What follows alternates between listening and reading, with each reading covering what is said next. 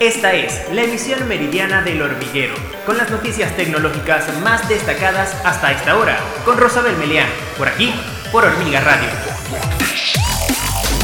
Hola, bienvenidos a una nueva emisión meridiana del hormiguero. Yo soy Rosabel Melián, quien les acompaña como siempre y de inmediato las notas de tecnología más destacadas hasta esta hora.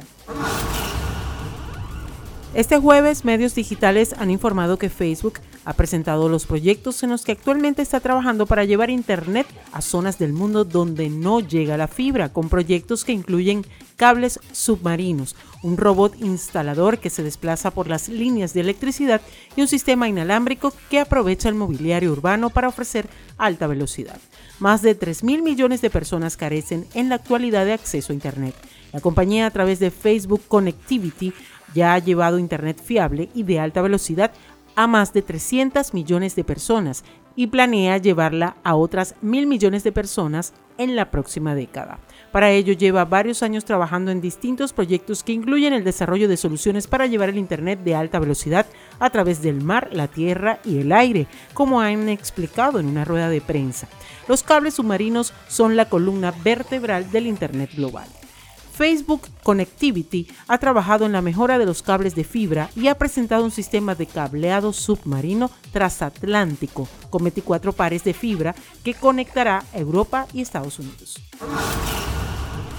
Este jueves nos hemos enterado de que Electronic Arts ha destacado las buenas cifras que ha obtenido el video FIFA 22 desde su lanzamiento el pasado 26 de septiembre y se ha referido al futuro de la franquicia abriendo la puerta a un posible cambio de nombre. A través de un comunicado, la compañía informó que FIFA 22 llegó al mercado este pasado 26 de septiembre y desde entonces se han unido al juego 9.1 millones de jugadores y se han creado 7.6 millones de plantillas en Ultimate Team y se han jugado 460 millones de partidos.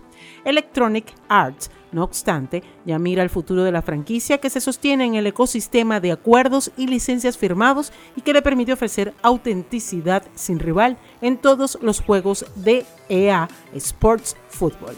Esto significa que están revisando sus acuerdos de derechos de nombre con FIFA, que es independiente de todos sus acuerdos y licencias oficiales en el mundo del fútbol. Este jueves, Huawei Consumer Business Group ha presentado el ordenador portátil Huawei MateBook 14, un nuevo dispositivo especialmente diseñado para la productividad inteligente y ultra portabilidad que llega a España en este último trimestre de 2021 con una pantalla táctil Full View de 2.5K de resolución y el nuevo procesador Intel Core i7H de onceava generación. En un evento celebrado en Madrid, la compañía también aprovechó para presentar los nuevos miembros de la familia Mate, la tablet Huawei Mate Pad Pro de 12.6 pulgadas, el monitor ultra curvo Huawei GT de 27 pulgadas y el ratón Huawei Mouse GT. Este último dispositivo podrá acompañarse de una alfombrilla que ofrecerá carga inalámbrica y que completa el catálogo gaming de la empresa. El nuevo Huawei MateBook 14 posee un diseño de cuerpo delgado con bordes mínimos y una pantalla de resolución 2.5K con una relación de aspecto de 3.2 y una tasa de refresco de hasta 90 Hz para una navegación fluida. Este portátil dispone además de una batería de alta capacidad de 60 watts y un adaptador de corriente de bolsillo de 90 W que garantiza hasta 3 horas de uso con una carga de solo 15 minutos. Motorola renovó su catálogo de smartphones de gama de entrada asequibles y ha presentado el nuevo Moto E20 con características como baterías con 40 horas de autonomía y pantalla con tasa de refresco de 90 Hz. El nuevo Moto E20 es un dispositivo destinado al entretenimiento gracias a su pantalla de 6.5 pulgadas y resolución HD Plus, que reduce los marcos con notch en forma de gota y que presenta una relación de aspecto alargada de 29, como ha informado Motorola en un comunicado. El terminal funciona con chip de 8 núcleos octa-core y cuenta también con una cámara dual trasera, con un sensor principal de 13 megapíxeles con enfoque rápido y una lente de profundidad de 2 megapíxeles para retratos, así como funciones de inteligencia artificial. Las características del Moto E20 se completan con una batería de 4.000 mAh de capacidad, con una autonomía de 40 horas y lector de huella dactilar en la parte trasera bajo el logotipo. Este jueves, portales digitales dieron a conocer parte de lo que será la próxima película de Resident Evil, Welcome to Raycon City.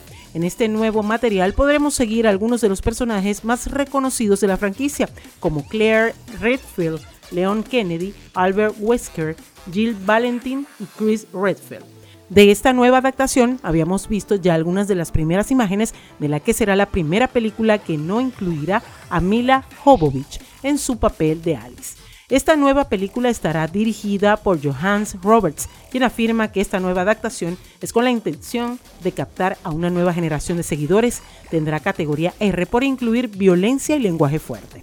Estará protagonizada por Kaya Escodelario como Claire Redfield, Avan Joya como Leon Kennedy, Robbie Amell como Chris Redfield, Hannah John Kane como Jill Valentin, Tom Hopper como Albert Wesker y Lily Gao como Ada Wong.